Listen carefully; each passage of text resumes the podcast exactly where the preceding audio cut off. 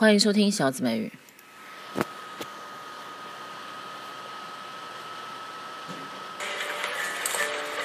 Rebecca's vitals are good. Rebecca's vitals are good. She's going to be asleep for a little while. But she, She's gonna be asleep for a little while. going to be asleep for a little while, but she's doing fine. We're monitoring her closely. But she's doing fine. We're monitoring her closely.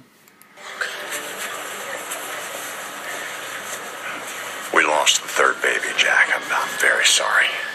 We lost the third baby, Jack. I'm, I'm very sorry. We lost the third baby, Jack. We lost the third baby, Jack. I'm very sorry. Uh, second baby is a girl, very strong. The, the second baby is a girl, very strong. The third baby was a little boy, but The third baby was a little boy, but yeah, umbilical cord was cutting off his oxygen. He was umbilical cord was cutting off his oxygen. stillborn. Nothing anybody could have done. He was stillborn, nothing anybody could have done. OK，我们来看一下这段对话。Rebecca's vitals are good，她的生命体征还是很好的。She's gonna be asleep for a little while，她还要再睡一会儿。But she's doing fine. We're monitoring her closely. 我们在很好的监测她。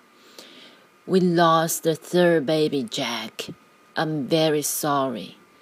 The second baby is a girl, very strong, very strong. The third baby was a little boy, but the umbilical cord was cutting off his oxygen. The umbilical cord was cutting off his oxygen. He was stillborn, nothing anybody could have done. The umbilical umbilical umbilical cord was cutting off his oxy- oxygen. The umbilical cord was cutting off his oxygen. He was stillborn, nothing anybody could have done. 就是他说最后是脐带，就是让他不能吸氧，就窒息了。